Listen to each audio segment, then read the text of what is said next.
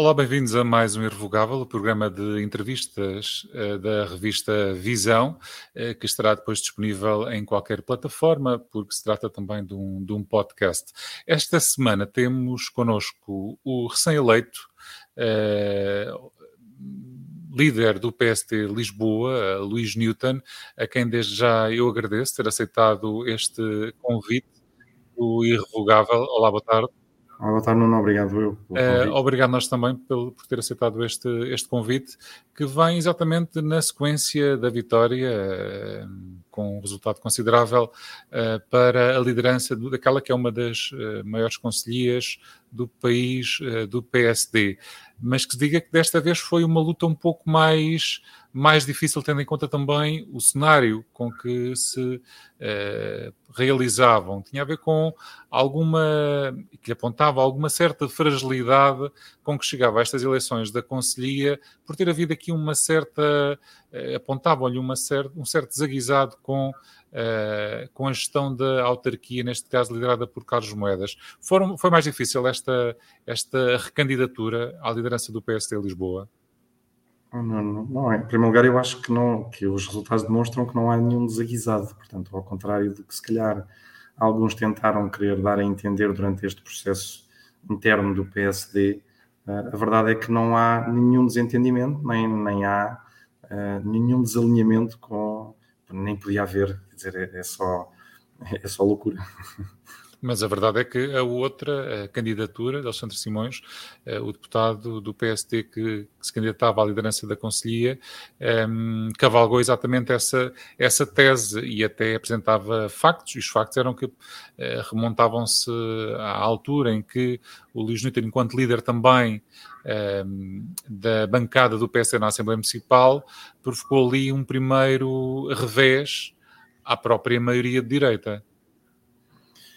Em primeiro lugar, não provoquei nenhum revés, eu acho que isso tem sido muito empolado e foi um pouco empolado até com o interesse pelo próprio Partido Socialista, e tanto não provoquei que, do ponto de vista daquilo que é a apreciação que o partido fez uh, recentemente nas urnas, uh, não houve esse entendimento, muito pelo contrário. Portanto, então, mas, mas explique-nos e quem, quem, nos estiver a ver e a ouvir uh, para perceber o que é que esteve em causa. Uh, devo referir também que o Luís Newton é presidente da Junta de Freguesia da Estrela.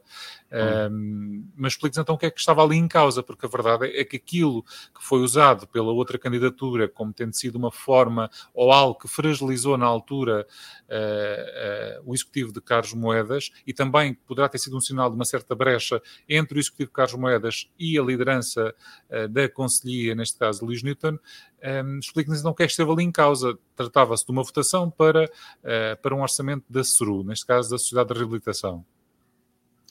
O, que estava realmente em causa, como aliás pode constatar, não era nenhuma brecha, nem nenhum desentendimento. Um, a votação em si incidia sobre um aspecto que nós temos vindo no âmbito do PSD uh, ah, já há 14 anos uh, como referência de, de, luta contra Uh, o facto de termos na Câmara Municipal de Lisboa, numa estrutura montada por Manuel Salgado, uh, uma, um, algo com o qual nós não concordamos e, portanto, algo que nós entendemos que não pode e não deve continuar, conforme, aliás, já em fevereiro havíamos dito. E o que está aqui em causa, pura e simplesmente, não tem a ver com, com, com, com Carlos Moedas, não tem a ver sequer com a vereadora proponente Filipe Roseta, como muito se quis escrever na altura sobre isso, tem a ver com o facto do PSD não querer continuar o legado de Manuel Salgado no urbanismo da cidade de Lisboa, em particular numa das principais ferramentas do urbanismo, que é a Sociedade de Habitação Urbana. Portanto, foi isso que assustou o Partido Socialista. E foi por isso que o Partido Socialista quis cá fora criar este facto e criar impular algo que depois se viu que uh, eu não vou comentar as estratégias de campanha de, de adversários uh, internos meus, um, mas que claramente se veio verificar como, uh, enfim, a velha história de, da, da montanha que pariu o rato. Portanto, mas a verdade é que o Luís também, também, serviu, também essa uh, posição, de uma certa forma, marcou pontos enquanto líder da Conselhia do PSD, certo? Peço desculpa, não percebi. Também marcou pontos com essa postura de que fez com que aquela proposta naquela primeira votação tivesse sido chumbada. Não houve ali também um marcar de, de posição enquanto líder da Conselhia? Não há nenhum marcar de posição, eu volto a, volto a frisar. Há, muitos querem continuar a colocar isto como uma questão entre a Câmara, a Conselhia, a Assembleia Municipal. Não é verdade. Isto é, é só uma questão relacionada com aquilo que o PSD sempre definiu, que é terminar com o legado de Manuel Salgado na Câmara Municipal de Lisboa. Já temos conseguido um passo muito importante um, no âmbito dos serviços de urbanismo e falta agora fazer isso também no âmbito da, da, da. E, portanto, é um passo de cada vez e o Presidente da Câmara tem todo o nosso apoio nesse sentido uh, para, para resolver esta questão. Aliás, tanto a vereadora responsável pela CERU, Filipe Roseta, de forma uh, no próprio dia, como o próprio, depois publicamente, está registado o próprio vice-presidente, na votação que fizemos rapidamente na semana seguinte, um, porque já vinha esse compromisso garantido de haver essas alterações. Portanto, eu, eu diria que é mais um tema para entreter o Partido Socialista e desviar as atenções daquilo que são os verdadeiros objetivos e aqueles que são também as verdadeiras conquistas de Carlos Moedas uh, e do PSD, com certeza, mas também do CDS, do MPT, do PPM, porque vem-se dar um, uma referência de um posicionamento diferente numa Assembleia Municipal. Ainda ontem, por exemplo, tivemos na Assembleia Municipal de Lisboa uma proposta do Aliança que segue, obviamente, uma linha de orientação que o Aliança tem, por exemplo, para os transportes públicos gratuitos, que não é a mesma que tem uh, Carlos Moedas na Câmara Municipal, portanto, a proposta do Aliança era uma proposta que não ia em linha com aquilo que Carlos Moedas já tinha defendido, ou que o PS também estava a defender, uh, e teve o voto, por exemplo, favorável do, do CDS. Portanto, eu, eu, não diria que há aqui uh, nada contra o, o, autarca ou os autarcas ou o executivo. Há matérias necessariamente em que, dentro de uma coligação, partidos têm mais uh, vontade em ver determinados temas, ter maior Mas deixa-me perceber uma coisa aqui. O seu opositor nesta, nesta campanha Uh, ele próprio falava de uma certa nuvem que se instalou desde então entre aquilo que é a liderança política em Lisboa e aquilo que é a gestão uh, da Câmara Municipal de Lisboa, que se tinha instalado uma nuvem, e a verdade é que tinha também com ele alguns autarcas da cidade que provavelmente também consideram, não tanto aquilo que o Luís Newton está a dizer, mas aquilo que há pouco estava a referir, que, é, uh, é verdade, criou aqui uma certa brecha, entre elas estava, por exemplo, o atual autarca também de Lisboa, Ricardo Mexia, ou seja, há uma outra área do PSD que acha que não, que houve aqui uma espécie de puxar o tapete na altura à liderança da, da Câmara, ou não? Oh, oh, Nuno, eu diria que os resultados são claros. Primeiro vamos, vamos discutir aqui dois pontos fundamentais, que é uh, há um grande leque de pessoas autarcas que têm uma visão diferente. Isso não é verdade, Nuno.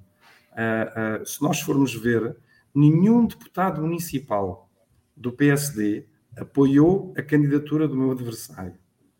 E o único que que, que é, não, não é deputado municipal eleito, é deputado municipal por inerência, que é o, que é o Ricardo Mexia, que é uma pessoa com muito estimo e, e pelo qual tenho muito apreço, é uma pessoa que historicamente tem estado uh, sempre uh, do lado oposto ao meu. Eu tenho, eu, eu, eu, até diria que o Ricardo Mexia é a prova da forma como eu também procuro gerir os destinos do PSD com maior abrangência e maior inclusão. O Ricardo Mexia nunca me apoiou no passado, e eu tenho certeza que muito provavelmente, eh, eh, eu tinha a certeza, aliás, que muito provavelmente nesta, nesta eleição não me ia apoiar, e isso não implicou duas coisas. Não implicou que no passado eu o indicasse para candidato a uma junta de freguesia, apesar de ter na altura tido eleições em que ele esteve a apoiar sempre uma, uma, outra, uma, uma outra orientação. Um, e portanto, e agora também não o fez, mas é o único.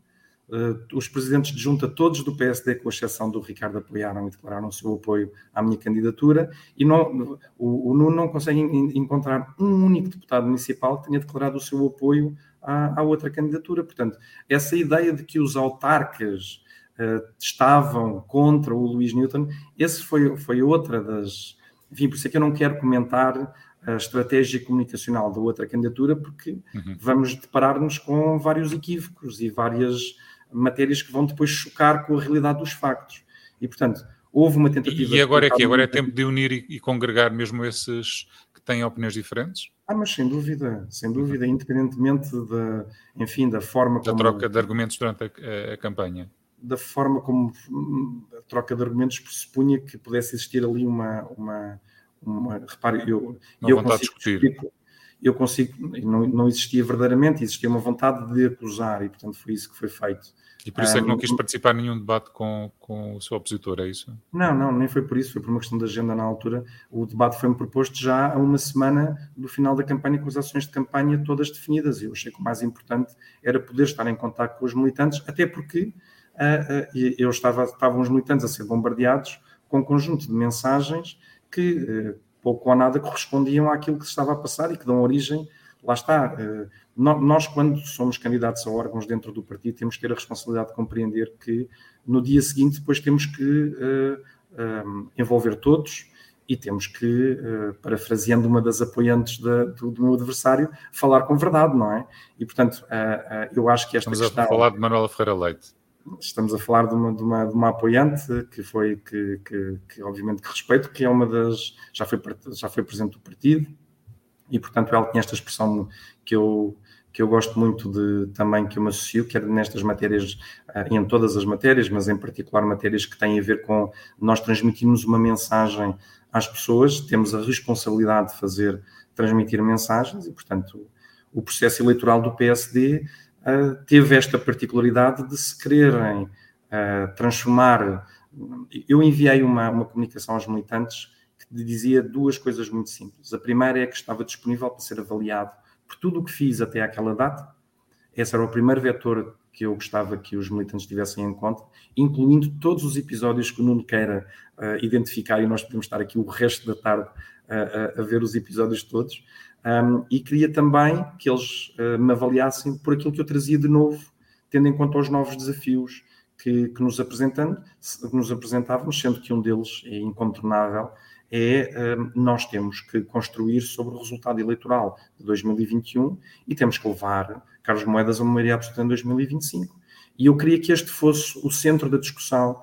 Uh, eu acho que o que o PSD devia estar a discutir era diferenças sobre como é que nós achamos que podemos levar Carlos Moedas até uma maioria absoluta em 2025. Mas eu já agora aproveitava exatamente essa deixa uh, e para passarmos uh, à própria avaliação daquilo que é a gestão da, do PSD na Câmara de Lisboa, que é, há quem aponte uh, uma das responsabilidades desta nova, mas que é a mesma liderança da Conselhia de Lisboa, uma possível preparação de umas eleições antecipadas, tendo em conta se poderão, poderia, poderia, poderá ser um cenário plausível de acontecer, tendo em conta aquilo que tem sido, e que a PST fala nisso, um certo um, ehm, entrave colocado pela esquerda na gestão da cidade.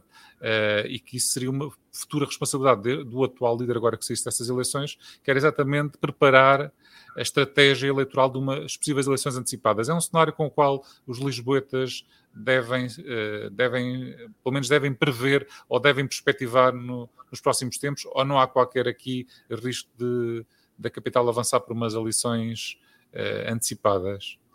Eu diria que só teremos, em primeiro lugar, convém esclarecer o seguinte: uhum. eleições antecipadas seriam sempre o resultado de um ato irresponsável por parte da oposição.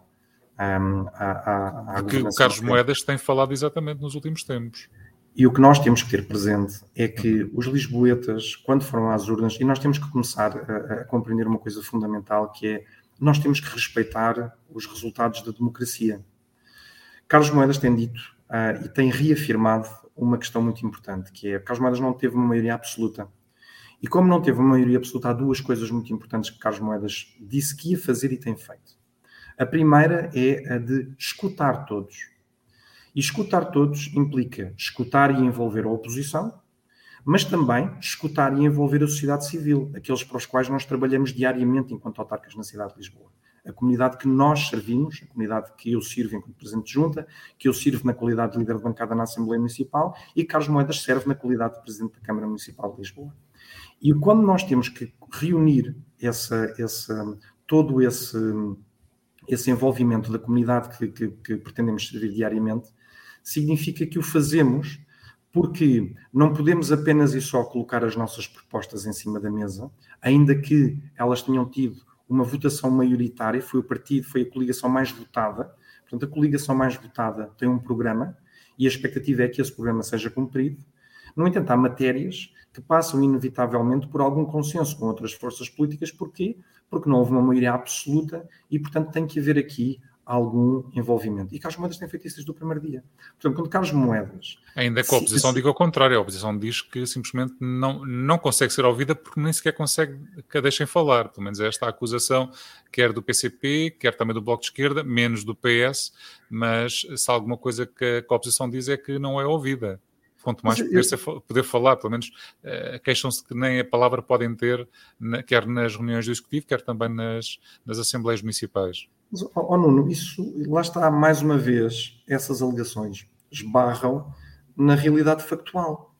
Vou-lhe dar alguns exemplos para, para, para que se perceba Sim. que esta matéria é uma matéria que, uh, esta matéria do envolvimento, é uma matéria que não tem tido, por parte de Carlos Moedas, outra ação que não a de realmente a promoção desse mesmo envolvimento. Vou-lhe dar aqui, por exemplo, uma medida muito uh, emblemática na cidade, a medida dos transportes públicos gratuitos para, para, para os menores de, de, de 25, uh, de 23, peço desculpa, e os maiores de, de 65. O que é que nós assistimos? Carlos Moedas reuniu com todas as forças políticas numa reunião de Câmara. Afirmou a sua vontade de poder contar com os contributos de todos e disse: Não irei levar uma proposta a lado nenhum sem antes ter o vosso contributo e o vosso envolvimento e, o vosso, e, e, e essa proposta não gerar uma oposição uh, para que isto não fosse uma batalha partidária.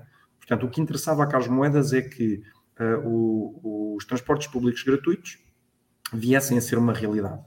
E, portanto, não interessa se era exatamente como estava definido no programa dos Novos Tempos ou se contribuiriam para essa solução as outras forças políticas.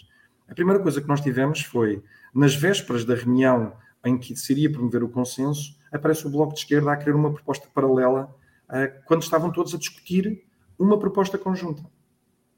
Portanto, fica aqui a primeira prova de que uh, aqueles que mais reclamam o facto de não serem ouvidos têm sido aqueles que menos têm, querem ter participação e têm, inclusivamente, uh, uh, eu diria, minado um pouco essa participação.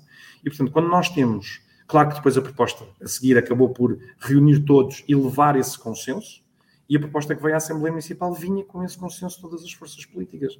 Outra proposta, outro exemplo, outro, eu diria, outro momento marcante dentro da cidade. Eu estou a dar estes dois exemplos. Ah, Luís mas, mas o, que eu, é? o, que eu, estava a falar, e eu percebo que, que faço essa defesa, claro, como é óbvio, de, de, Carlos Moedas, mas o que eu estava a falar é exatamente imagens que nos têm chegado ao grande público de reuniões em que a palavra quase que é tirada à variação, neste caso da oposição, a deputados municipais, ou seja, em que não há, neste caso, uma gestão da própria Presidente da Assembleia Municipal, mas que há aqui uma, uma reação, uma atitude um pouco reativa por parte do Presidente da Câmara Municipal de Lisboa em relação à oposição, que não a deixa exprimir eh, condignamente na, naquilo que é, que é o, o palco em que o pode fazer, que são as reuniões do Executivo e depois também nas Assembleias Municipais. Eh, é isso que eu estava a falar eh, e que tem sido notório, pelo menos aquilo que tem sido a denúncia da oposição relativamente a esses casos mas eu, eu, eu, diria que isso é uma manifestação um pouco séria da, da, da, da discussão política.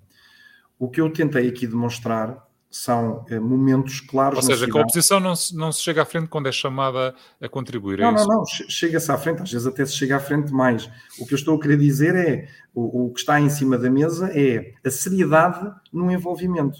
Eu poderia estar aqui o resto da tarde a dar vários exemplos, e o Nuno, o que me está a, a devolver é algo que eu considero que, uh, o Nuno, atenção, não é o Nuno, é, isto tem origem, o Nuno está a reproduzir aquilo que a oposição diz, portanto, quero também deixar isso claro, Nuno.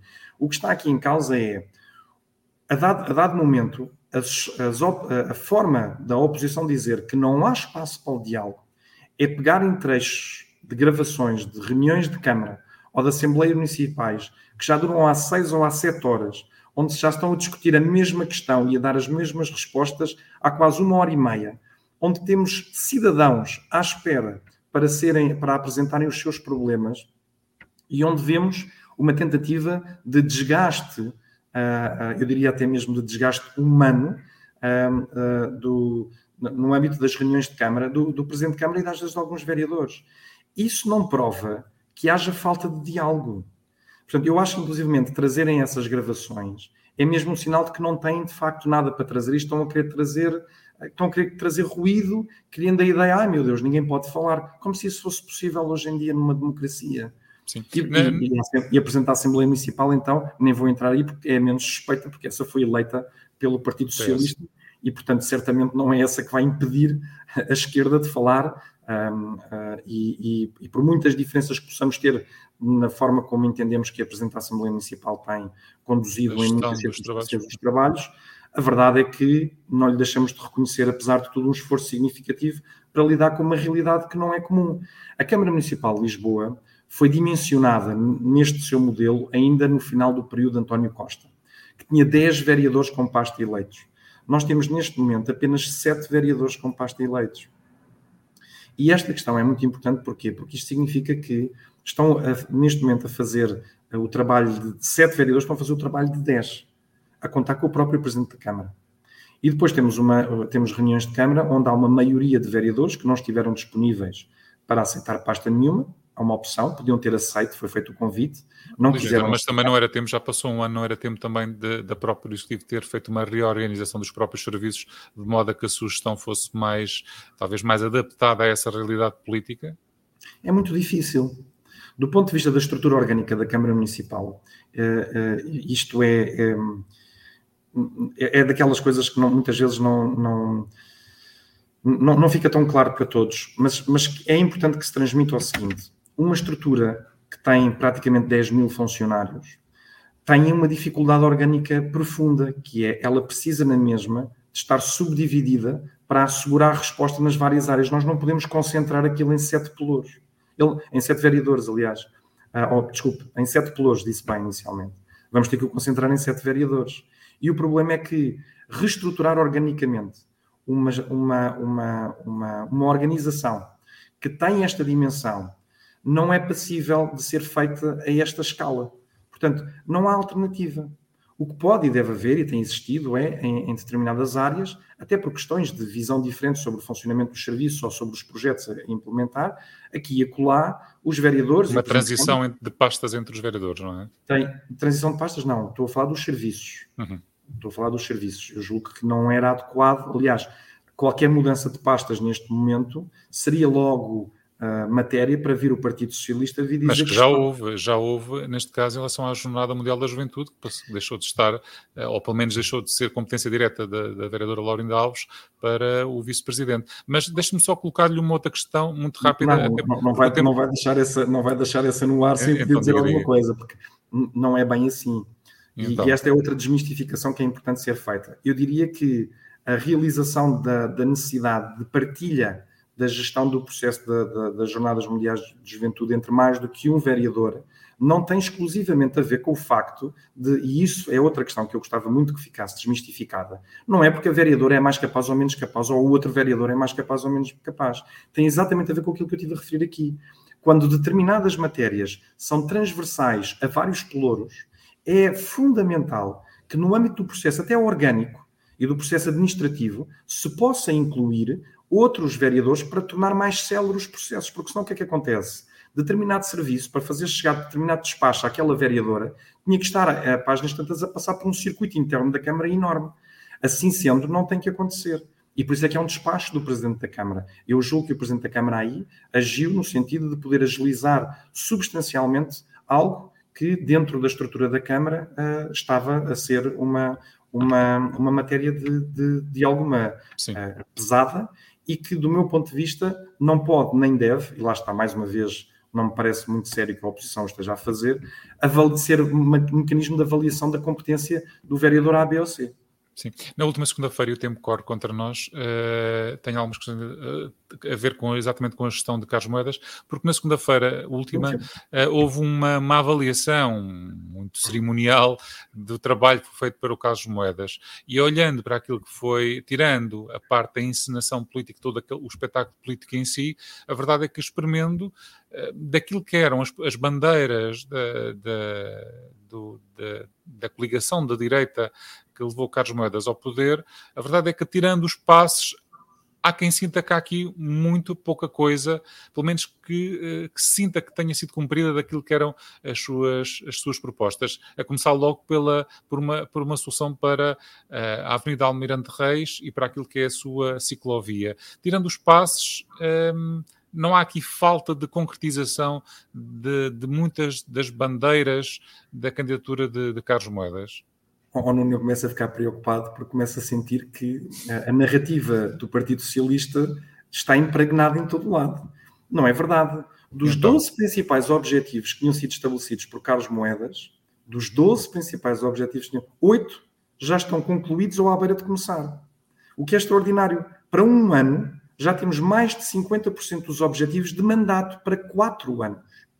E isto às vezes e, e, o, e, o, Nuno vai buscar então, exatamente então, exemplo, então mas vamos fazer então o seguinte, vamos, vamos ao exemplo da, da Almirante Reis, Sim. que é o, é o grande O exemplo da Almirante Reis é mais um exemplo em que Carlos Moedas resolveu parar para discutir.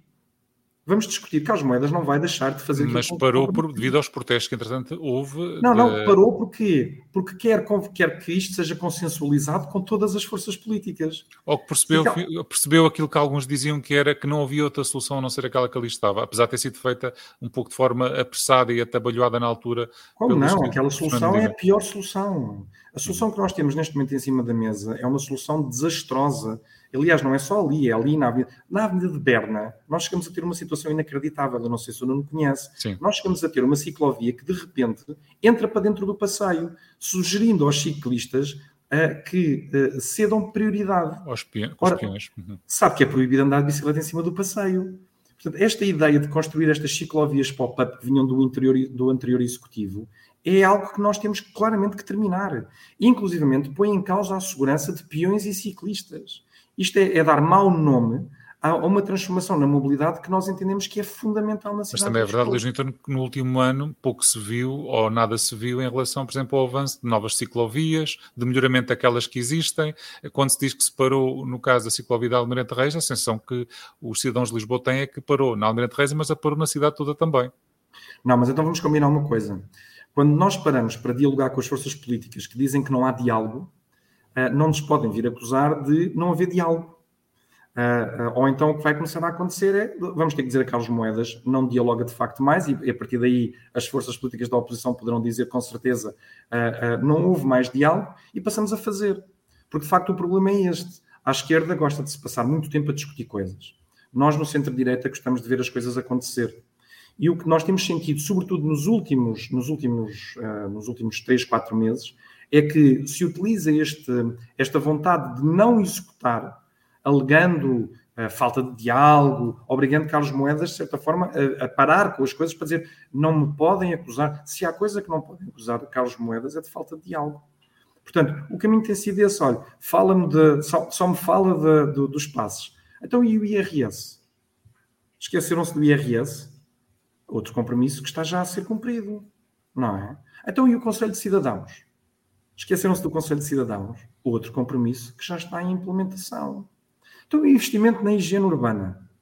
Nós fizemos neste último Mas ano. Mas aí, Luís Newton, eu ia colocar exatamente essa questão, que é, eh, falou-me que grande parte da, da, daquilo que eram as promessas eleitorais para determinado período de Carlos Moedas foram cumpridas, pelo menos 80% dessas, dessas promessas. E o que lhe pergunto é, mas se calhar a sensação que o cidadão tem é que elas não foram concretizadas, porque entretanto problemas antigos da cidade, de repente parece que eh, ficaram muito maiores, que ampliaram-se eh, esses problemas. E um deles exatamente a higiene urbana. A sensação que o cidadão de Lisboa tem é que a cidade está mais suja, que não há contentores suficientes, que não há a recolha suficiente como havia antes da pandemia, que depois houve ali um travão durante a pandemia, uh, um aumento das recolhas diárias, e se isso também não contribui para que a sensação que haja e que e ao fim e ao cabo vai ao encontro daquilo que são as críticas da oposição, que é que não foi feito nada, porque exatamente há outros problemas na cidade que parece que se ampliaram, como é o caso então, e refiro e queria que comentasse da higiene urbana.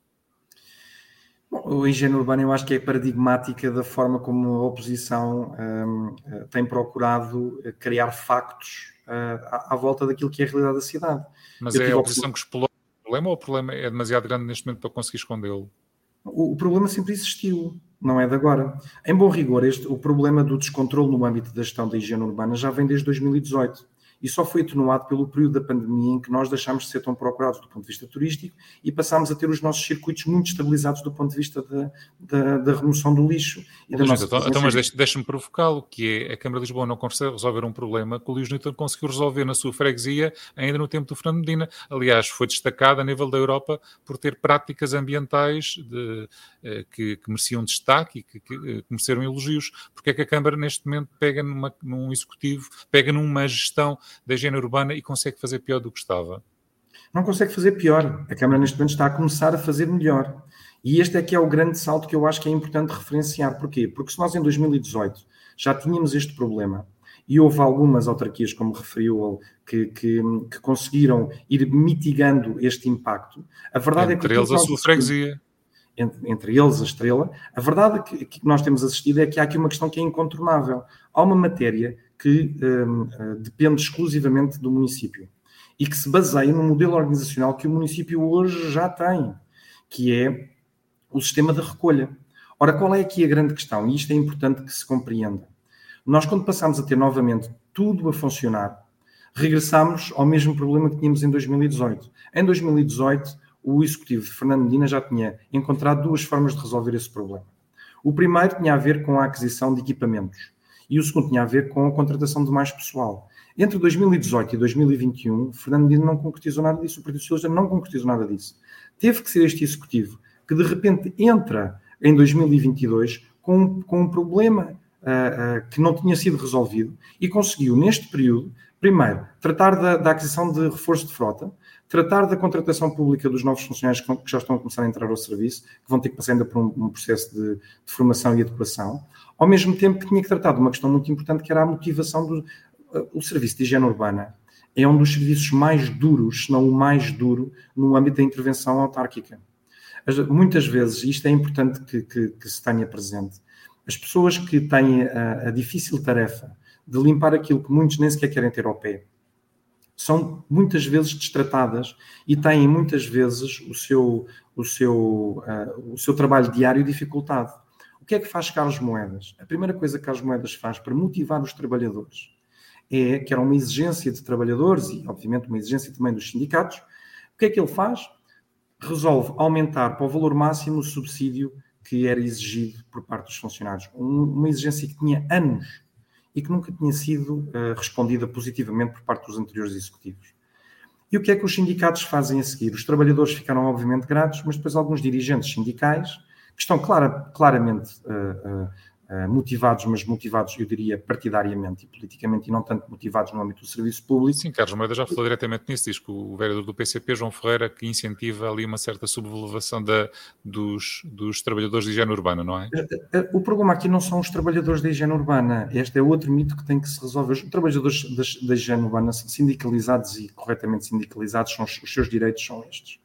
Agora, não me parece sério é que dirigentes sindicais, depois de, de verem o município concretizar aquelas que eram as suas principais exigências dos últimos anos, ao invés de darem apoio e de incentivar e transmitirem mensagens aos funcionários de que as coisas estavam indo no sentido correto e que valia a pena uh, confiar neste executivo e valia a pena confiar em Carlos Moedas, resolveram começar a, primeiro, fazer pré-aviso de greve às horas extraordinárias. O que é que isto significa? Para que todos em casa compreendam. Um, um, um circuito de recolha de lixo que possa demorar, imaginem, sete, sete horas a fazer, se tem algum atraso ou se há algum problema, porque apanha mais trânsito, porque apanha um acidente à noite, uma coisa qualquer, apanha maior concentração de pessoas e uh, usa-se a hora extraordinária porque se quer que se recolham todos os caixotes de lixo desse circuito. Se eles não forem todos recolhidos, usa-se a hora extraordinária para complementar o que não foi feito. Ora, se se faz greve às horas extraordinárias, então nesse momento já não se está a concluir, corre-se o risco de já não se concluir o circuito. Se para além disso os dirigentes sindicais convocarem os funcionários da higiene urbana para uma reunião uh, uh, no início do turno, onde vão estar uh, reunidos durante duas horas, ora, em vez de termos sete horas para fazer o circuito, só vamos ter cinco. Estou só a dar um exemplo. Eu acho que as pessoas compreendem que a partir daí torna-se impossível realizar os circuitos todos e já são mais de 50 o número de ações entre greves e reuniões sindicais ao início dos trabalhos dos turnos das equipas de remoção ao longo dos, de, de seis meses. Isto é impossível. Deixa-me colocar mais duas questões, e até porque o tempo uh, estamos a, a, esgotar o nosso tempo, mas uh, e, e, ao fim e ao cabo percebo que eh, está aqui enquanto líder do PST Lisboa e ao mesmo tempo estou-lhe a pedir que faça quase a defesa e que, que, faça a defesa da gestão de Carlos Moedas. Mas duas últimas não, não, não, perguntas. Primeiro, para me dizer que eu era incapaz de fazer essa defesa porque eu estaria não. contra Carlos Moedas. É sua, o seu opositor é que, que sinalizou uh, e, e, cavalgou exatamente essa, essa tese de que de, dessa. Agora estava a cavalgar. Uh, uma, uma, outra questão muito rápida tem a ver com moedas era visto como o amigo do carro uh, e que lhe pergunto é ou seja, era quem defendia que devia, não devia haver aquela perseguição à utilização do veículo privado por parte da, da Câmara Municipal e da EML especificamente. A verdade é que a cidade, no último ano, também se tornou mais intransitável. Uh, há mais trânsito, há maior problemas de tráfego dentro da cidade. Afinal, o que é que aconteceu aqui para também um, aquilo que poderia ser a tentativa de solucionar uma insatisfação dos automobilistas, a situação parece que ficou ligeiramente pior? Não, vamos dividir isto em duas, duas questões distintas. Primeiro, Sim. Carlos Moedas não é mais amigo do automóvel, ou menos amigo do automóvel, ou mais amigo da bicicleta. Ou menos... O Carlos Moedas disse, e, e, todos nós reafirmamos, é a política de, de mobilidade na cidade não é feita do conflito entre o automóvel e a bicicleta. Esta é a primeira questão que eu acho que é muito importante nós termos todos presentes. E, portanto, nós não podemos virar lisboetas contra lisboetas. Este, esta era a política que era feita no passado, pelo anterior executivo, com a teoria das ciclovias pop-up. E com esta das teorias das ciclovias pop-up chegamos ao segundo ponto. As ciclovias pop-up mal dimensionadas, mal estruturadas e mal inseridas na malha de mobilidade da cidade de Lisboa é que são responsáveis também pelo que está a passar atualmente. Que, aliás, foi algo que o PSD denunciou que ia acontecer no momento em que a cidade voltasse ao normal. Eu quero recordar que as ciclovias pop-up foram construídas às escondidas quando estávamos todos confinados. Sim. Isto não é uma alegoria, nem, nem é uma qualquer tentativa de fabular o que aconteceu. Isto é a verdade. As ciclovias pop-up foram uma, uma, enfim, uma, uma alucinação do, do, do anterior executivo que construiu à pressa para mostrar-se que era muito amigável de, e que queria muita transição de, dos modelos de mobilidade na cidade, mas fê-lo em cima do joelho, fê-lo sem qualquer estudos técnicos e fê-lo a prejuízo da mobilidade na cidade de Lisboa. Portanto, o que nós hoje temos e que Carlos Moedas vai ter que resolver nos próximos tempos é o resultado das políticas irresponsáveis de introdução de ciclovias sem estudos técnicos, as tais ciclovias pop-up, que geram o maior caos na mobilidade da cidade de Lisboa. Sabe porquê? Porque nós não, ninguém pode ter a expectativa que uma pessoa que queira fazer essa transição na mobilidade, de um dia para o outro venda o seu automóvel ou se liberte do seu automóvel e passe a andar de bicicleta. Por isso é que nós temos que ir fazer esta introdução, primeiro, de forma a conseguir apelar à transição, a uma componente educativa muito importante que nós temos que fazer. E por isso é que, olha, por isso é que é tão importante a questão dos do, passos. Não é, os passos gratuitos, não é apenas e só uma medida populista de baixar, baixar despesas. Para já está a ter um impacto muito importante, porque está a servir muito, de forma muito útil aquelas famílias com, que estão neste momento muito sobrecarregadas com o Sim, aumento da inflação. Uh, não só os idosos. Repare, quando nós retiramos os estudantes uh, residentes em Lisboa, uh, às famílias dos estudantes residentes em Lisboa, o peso do passe, nós estamos a libertar-lhes a rendimento familiar, que está neste momento a ser muito útil essa libertação, porque estão a ser confrontados com uma evolução negativa da inflação e das condições de, de, de custo de vida. Sim. Uma última Portanto, questão. Deixa-me só terminar. Sim, sim. A questão dos passes é já uma, um momento de educação dos públicos. Nós estamos a pegar nos mais novos também e a dizer-lhes a eles abandonem ou, ou, ou, têm aqui uma alternativa ao automóvel, não pensem logo num automóvel mal tiverem 18 anos, porque podem continuar a fazer uso dos transportes coletivos da cidade, ao mesmo tempo que estamos a melhorar as ciclovias da cidade para que eles quiserem, em vez do automóvel, ter uma outra solução, ou possam ter. Portanto, este é o programa irrevogável e uma das questões é, este é, é irrevogável que de facto viemos num, num, num, caminho negativo e foi irresponsável o que aconteceu. E o que nós hoje estamos a, a assistir é a consequência dessa política desastrosa de mobilidade. Deixe-me dizer que, que, o seu opositor é, na Conselhia de Lisboa, que se candidatou contra si, ia ficar uh, satisfeito por perceber e elogiá-lo, aliás, pela esta defesa que tem estado a fazer da, da gestão do, do, Executivo PST. Só, mas, só mas que não faz muito sentido essa linha de, de raciocínio que... Ia, ia só colocar-lhe uma última questão, porque o tempo passou a correr, já não temos tempo para falar em muito mais, mas tem a ver também com aquilo que é uh, a aliança que levou Carlos Moedas ao, ao poder. Uh, o CDS tinha um certo peso dentro dessa, dessa coligação. E é um partido que, entretanto, perdeu a representação parlamentar e que, se provavelmente, quando percebermos a sua real dimensão, poderá haver aqui uma, há aqui uma espécie de renegociação do peso da, do, do, CDS nesta, nesta coligação. Provocou algum desconforto na aliança que levou Carlos Moedas ao poder, exatamente esta, este quase desaparecimento do CDS do cenário político nacional? Eu tenho que dizer que, em primeiro lugar, eh, há aqui uma questão que me parece inultrapassável. Sim. Eh, eu não tenho essa visão do CDS. Verificámos todos, de facto, que o CDS não conseguiu eleger deputados para a Assembleia da República nas últimas eleições legislativas, mas o CDS continua a ser um dos grandes partidos do centro-direita e continua a ser um dos importantíssimos partidos dentro da cidade de Lisboa na coligação Carlos Moedas e na coligação Novos Tempos.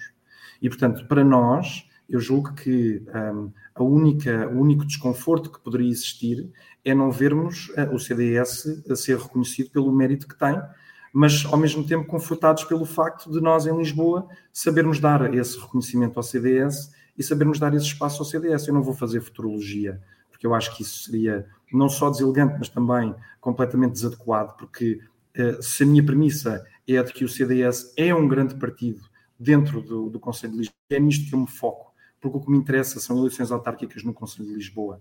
E o que interessa a Carlos Moedas é a maioria absoluta em 2020. Mas tendo em conta que vai ter que planear a estratégia para as próximas eleições, provavelmente eh, teremos aqui uma, uma renegociação do peso do CDS, certo? A estratégia para as próximas eh, eleições não começa pela mercearia eh, dos lugares. Começa pela preparação dos quadros, pela sua capacitação, pela necessidade de podermos puxar até nós mais da sociedade civil para, para, para que possam responder positivamente aos nossos desafios. E atenção, nós quando vamos buscar pessoas à sociedade civil não é para dizer agora está aqui um lugar à vossa espera, não. É porque queremos os seus contributos, queremos aquilo que podem acrescentar ao que nós já hoje em dia pensamos e nos possam ajudar a melhorar. Portanto, a estratégia do PSD para as eleições autárquicas de 2025 não é mercearia. A estratégia do PSD é, em primeiro lugar, a preparação uh, e a capacitação de agentes políticos capazes de responder ao desafio autárquico e continuar a pôr a fasquia muito elevada no âmbito do serviço público, como temos feito até hoje, em primeiro lugar. E em segundo lugar, há aqui uma questão muito importante, claro que envolve outros partidos, que é nós temos que saber dar destaque e relevância aos nossos importantes parceiros.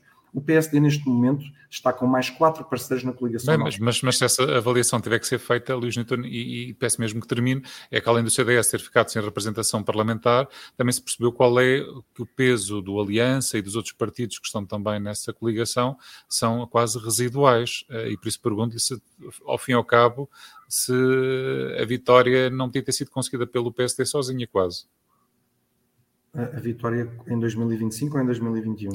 Em 2021. Em 2021 é evidente que nunca podia ter conseguido ser feita sozinha, como aliás os resultados o demonstram. E por isso é que nós valorizamos tanto os nossos parceiros de coligação, porque nós sabemos que este é um esforço. Repare, nós ganhamos por cerca de 3 mil votos, um bocadinho menos. Uh, isto é um esforço coletivo. Todos os todos. votos contam, não é? Todos, todos são importantes para construir os novos tempos. E não é pelo facto de terem mais ou menos representação parlamentar que nós agora temos mais ou menos consideração e respeito pelos nossos parceiros de ligação. Eu valorizo hoje tanto ou mais os vereadores do CDS, como os valorizava quando estávamos a preparar o, o, o, a campanha eleitoral em Lisboa. Têm sido parceiros fundamentais, uh, como também têm sido fundamentais os deputados eleitos na, na, Assembleia Municipal das restantes forças políticas, do CDS ao MPT, passando pelo, pelo, pelo Aliança Sim. E, e, e, pelo, e, e pelo PPM. Sim. E, portanto, esta questão tem que ser muito clara para todos. A coligação Ninguém é descartável para já. Não exclui ninguém, não diminui a presença de ninguém e o PSD, como aí sim, principal força dessa coligação, não vai deixar de valorizar uh, todos os seus parceiros. Temos, obviamente, os nossos projetos, temos, obviamente, as nossas ideias e quando chegar à altura devemos ter certamente essa discussão. Mas não é uma discussão de lugares é uma discussão de preparação e vontades. E eu acho Luís que o que nós temos que fazer é este. Convido para participar rapidamente, e já estamos mesmo a queimar tempo, a participar no Toque e Foge, que é uma rúbrica do Irrevogável, que já o conheço, até porque já esteve cá há cerca de um ano a ser entrevistado pela minha colega Rita Rato Nunes, uh, e então desafio, uh, penso que não vai dizer que não. Recordo-me só como é que funciona. Que eu, eu vou-lhe dar, eu vou dar algumas palavras ou frases e peço que possa retorquir também com alguma, com um poder de, de síntese uh, a essas palavras ou a essas essas frases, pode ser? Pedir a um político eh, poder de síntese é sempre um exercício que é sempre difícil. Então, uh, Laurinda Alves, sabe comunicar bem ou sabe comunicar mal? Laurinda Alves é uma grande vereadora, tem sido um, um elemento, eu diria, inestimável dentro do, do, do, Executivo e tem sido alvo, de, eu diria, de, de, de, muita deselegância política, porque, aliás, tivemos a oportunidade de ver isso na última Assembleia Municipal. Afinal, o projeto que levou a esta grande agitação... Chamada a Marcha dos Pobres o projeto que levou a esta grande agitação por parte da esquerda foi o mesmíssimo projeto que a esquerda promoveu em 2018. Portanto, na Mas política, com outros moldes, Luís Newton. Não há moldes nenhum diferentes, são os mesmos. Essa é que é Foi isso que se provou na Assembleia Municipal, é que os moldes são os mesmos. A única diferença é que se enviou uma carta às juntas de freguesia, como aliás a Santa Casa manda várias vezes cartas quando faz alguma iniciativa, a pedir-nos para nós divulgarmos uh, junto da população a que interesse essa iniciativa, para eles terem conhecimento dela se quiserem participar. Sim. Chega. Chega como assim? O partido. O Chega é o Chega. A vitória de Carlos Moedas foi não, mérito. Não é calma. O Chega, o Chega ainda não é calma. a vitória de Carlos, Moeda, Carlos Moedas foi um mérito ou foi um demérito de Fernando Medina? Foi, em primeiro lugar, um grande mérito de Carlos Moedas. Eu, eu, eu tenho dito isto e não, e não, e não quero, quero recordar que tem-se muito discutido que Carlos Moedas teve pouco mais do que a soma de Teresa Leal Coelho e de, e de Assunção Cristas. Mas eu quero recordar que quando Assunção Cristas se apresentou como candidata, todos diziam que se ela fosse sozinha, com o apoio do PSD, teria ganho. A verdade é que uh, hoje o que verificamos é que Carlos Moedas foi sozinho, com o apoio do CDS, e conseguiu essa vitória. Obviamente que há um desgaste associado ao Partido Socialista e algum, uh, enfim, alguma, algum desconhecimento daquilo que é o trabalho que Carlos Moedas pode, poderia fazer na Câmara Municipal de Lisboa. Mas o que eu acho que este primeiro mandato já provou é que está cá para ficar.